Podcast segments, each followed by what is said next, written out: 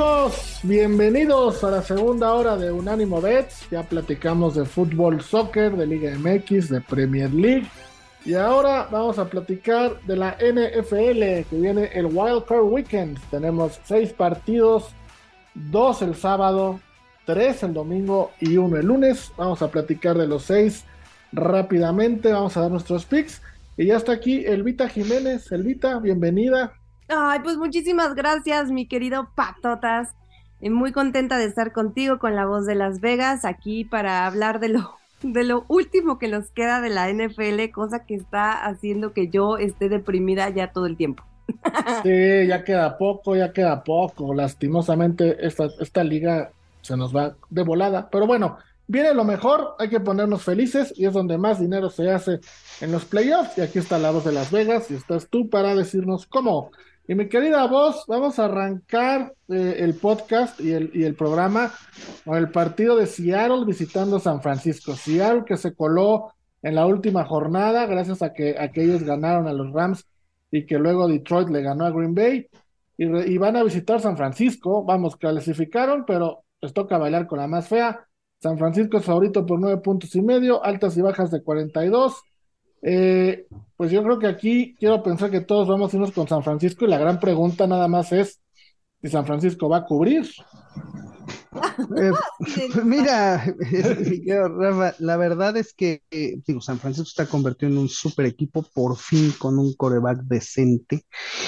lo único que nos faltaba, la verdad es que sí, sí es un equipo, pues ya contendiente totalmente. De hecho, el segundo favorito a ser campeón este, eh, empatado con Kansas City ya. Este, eh, yo creo que va a haber mucho dinero en este juego con San Francisco, es lo único que, temo. Por lo tanto, eh, tengo miedo de que cubra. De que gane no me preocupa. No, Seattle no tiene nada que hacer frente a San Francisco. ya lo, demostró en el, en el primer partido que jugaron, donde San Francisco falló muchas jugadas. Ese debió haber sido un marcador mucho más amplio y solamente ganó por ocho puntos pero ahí eh, no, se, no, se, no se engañen, si vuelven a ver la repetición de ese partido, ese partido San Francisco debe haberlo ganado por más de 20. Entonces, eh, no tiene nada que hacerse algo contra San Francisco, sin embargo, me preocupa la cantidad de dinero que se juegue y por ello eh, no voy a jugar contra mi equipo, por supuesto, así que voy a disfrutar viéndolos ganar, mi querido Rafa.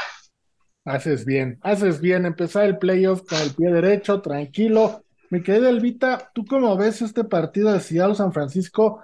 Un, un coreback debutante que vamos, a principio de temporada ni siquiera lo teníamos en el radar y hoy se perfila posiblemente a ser el primer coreback debutante en ganar un Super Bowl. ¿Crees que le vaya a pesar esto o, San Francisco ya la tiene tan armada que sea el coreback que sea, la, la situación jala, jala bien? Es que para mí sí, justo lo que pasa con San Francisco es que Mm, se basa en otras cosas. O sea, su coreback no es como la pieza clave, como si puede ser la de Tampa Bay Buccaneers o tal vez hasta la ofensiva de los, de los Chiefs, ¿no? La verdad es que creo que, que con cualquier coreback se pueden hacer buenas cosas. Y lo que me gusta de este muchacho, que realmente es impresionante, es que parece que no es novato. Parece que llevará 500 mil 403 años en, en la liga. Sí. ¿No? O sea, además es este, ay, se me fue el nombre, pero bueno, fue la última selección de, del draft, o sea, no es así como la 262, Mr. ¿qué? Irrelevant. Brock, Purdy. Sí, sí, sí, pero Mr. Irrelevant. Ah, Mr. Irrelevant, claro así se le dice al último pick, 262 fue en esta ocasión. Y la verdad es que terminó la temporada como el segundo novato con al menos seis juegos consecutivos con múltiples pases de touchdown y el tercer coreback novato en ganar sus primeras cinco aperturas. O sea, nada más lo estás poniendo al ladito, bueno, abajo más bien, de Kurt Warner, que yo amo y adoro y se me hace lo máximo porque tiene un un índice, un índice de pasador de 119 en sus primeros. No, no, sí, pero no, sus datos estadísticas son extraordinarias. Por eso mi pregunta era si la presión no le va a ser factor, porque estadísticamente no hay manera de argumentar que, que, lo va a hacer mal. parece que la presión a él no, no le afecta, ¿no? es lo que te decía, parece que lleva 30.403 años jugando en la liga. Oye, y además Elvita, este, el, el, la pinta del muchacho, ¿no? Parece un chico de, ¿qué? 18 años, ¿te gusta? O sea, es, es, increíble, increíble la cara.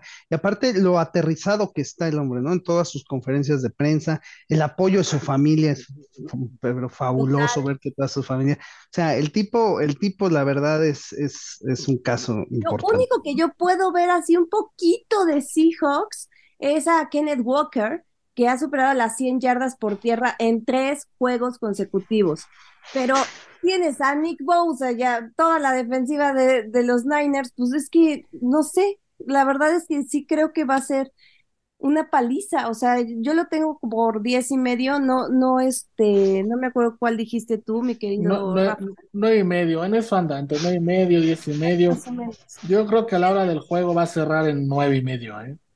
Pero sí, yo creo que total y absolutamente. Acá está nueve y medio, eh, perdón. Aquí también está nueve y medio. Sí, es que creo que yo tengo uno este, de hace como pues dos días, creo, del miércoles. Pero bueno, yo la verdad es que no le veo nada a los Seahawks y no creo que la presión pueda jugarle mal a Party, porque está increíblemente bien ese muchacho. Para, sumar a todo lo que estamos diciendo, los Trends, San Francisco ha cubierto los últimos cuatro partidos que ha jugado el sábado, ha cubierto de los últimos ocho que ha jugado contra rivales del oeste de la Nacional, en los ocho ha cubierto, de los últimos cinco como local, en los cinco ha cubierto.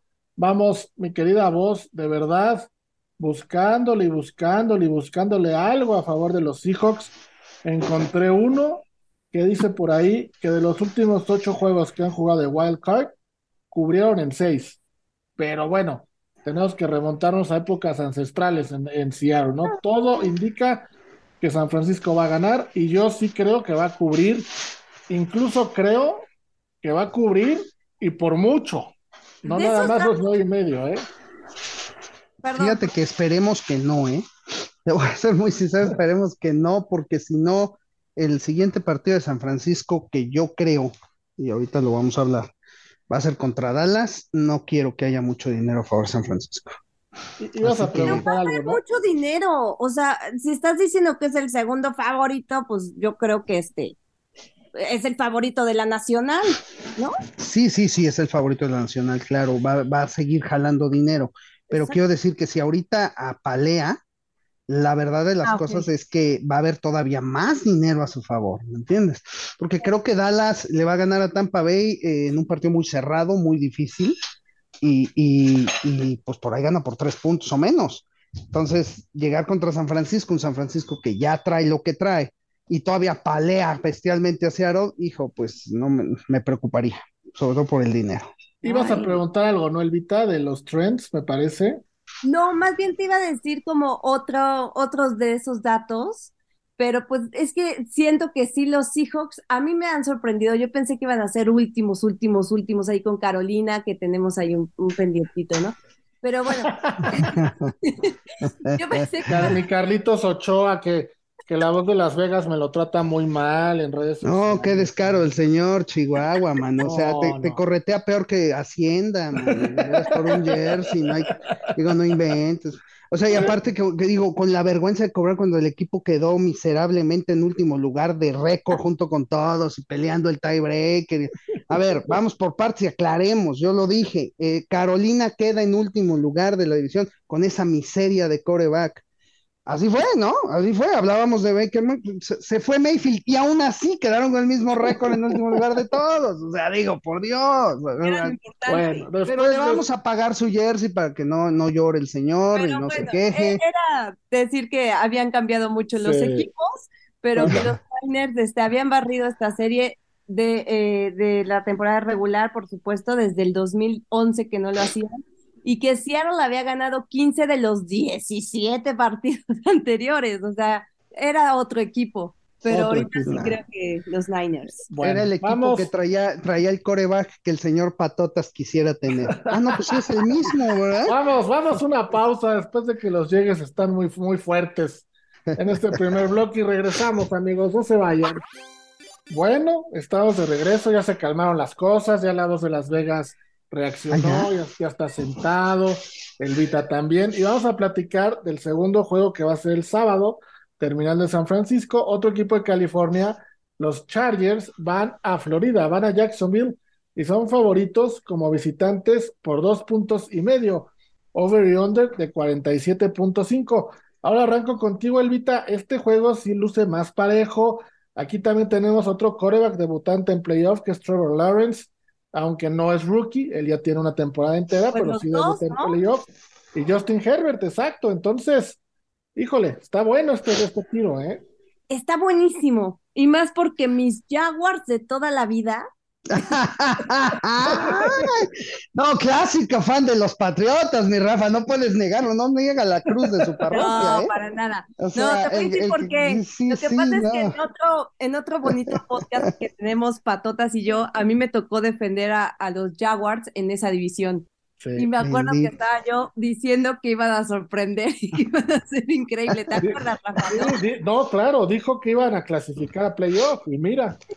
Te lo juro por Cristo Dios que lo está grabado. Oye, pero, pero no, eso hacen los fans de los Patriotas, aquellos fans que, que, no tienen idea quién es Steve Grogan, ¿verdad? No. Chic, que su mm, temporada número 24 va a empezar ya. Pero bueno, Ok, vamos a empezar con esto. A mí me preocupa un poquito nada más que, o sea, Herbert está, está bien, pero su ofensiva en sí ha sido súper inconsistente. Del, a veces te dan unos partidos que dices, qué bruto, qué bárbaro. Dios mío santo, ¿qué les hicieron a estos? Creo que los Chargers es un equipo muy, pues así muy raro, ¿no? Que viene y va y a veces da unos muy buenos partidos. La defensiva cerró bien las últimas temporadas, las, los últimos partidos de esta temporada de los Chargers, por supuesto, y tienen a Joy Bosa entre algodones otra vez, cosa que está muy, muy terrible. Pero bueno, también. Porque Brandon Staley es un, eh, Brandon Staley es un inconsciente y puso a los titulares a jugar contra Denver, también que no se pase el listo.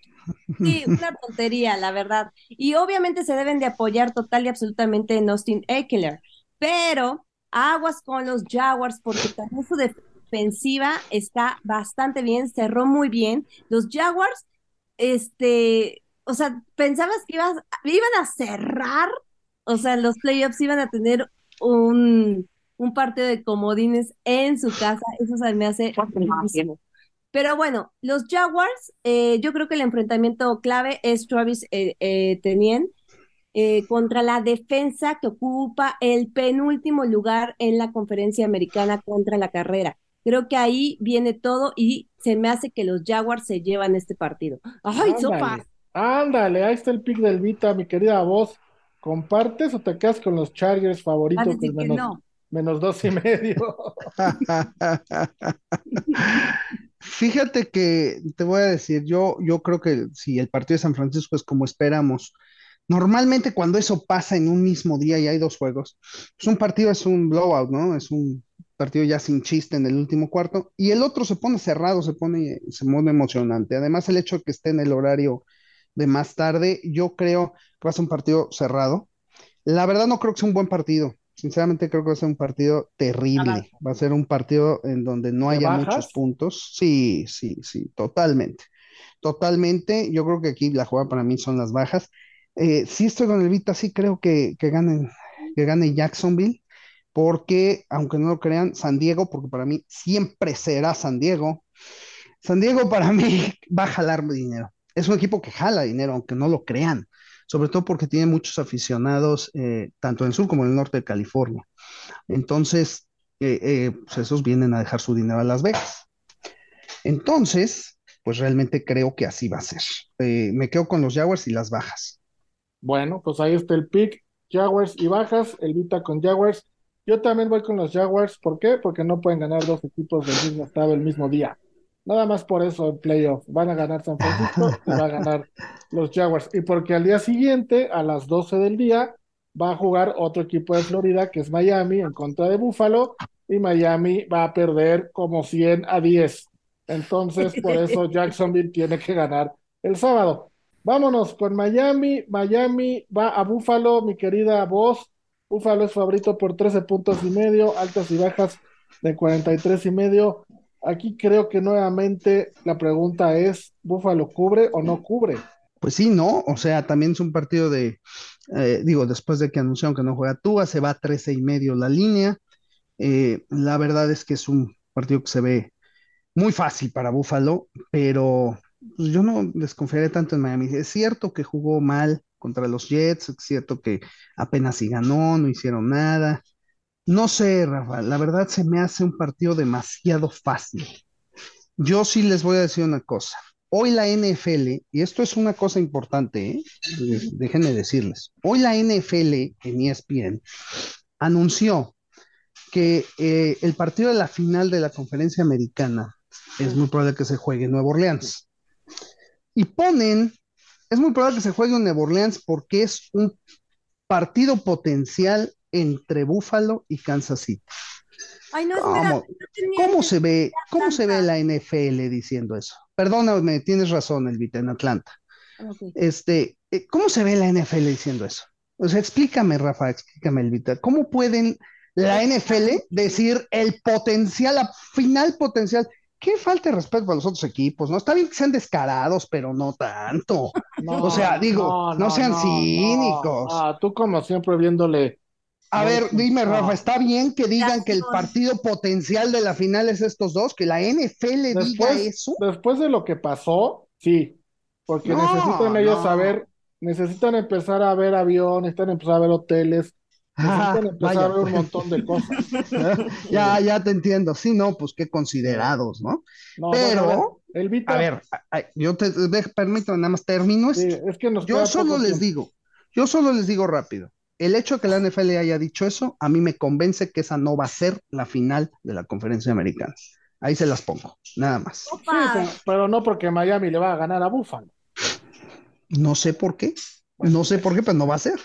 Elvita, Miami Búfalo, vamos a Miami Búfalo. Va Búfalo favorito, por 13 y medio, ¿cómo lo ves? Lo veo complicado, obviamente, para, para los Dolphins, muy complicado, pero bueno, si tienen alguna, algún tipo de oportunidades, la secundaria de los Bills contra los receptores de los Dolphins, eh, que realmente, pues cuando están bien, ¿no? Está Tyree Hill, está Waddle, que se me hace impresionante, cuando Tua estaba saludable, sumaron 12 recepciones para 184 yardas y un touchdown cada uno. Pero pues aquí obviamente no sabemos cómo está Teddy Bridgewater porque también creo que tiene una lesión en, la mano, si no mal recuerdo.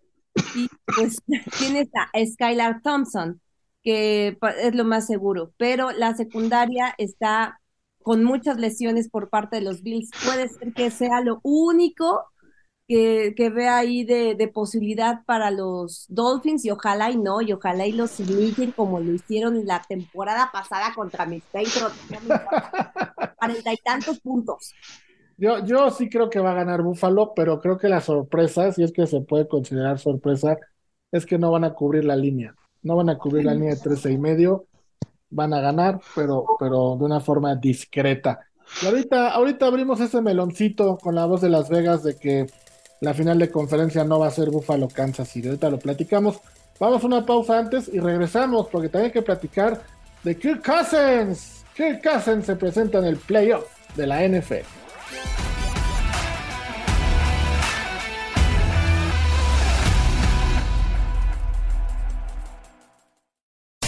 Unánimo, una plataforma que exalta la fusión del deporte y la cultura latina, una manera diferente de vivir tu pasión.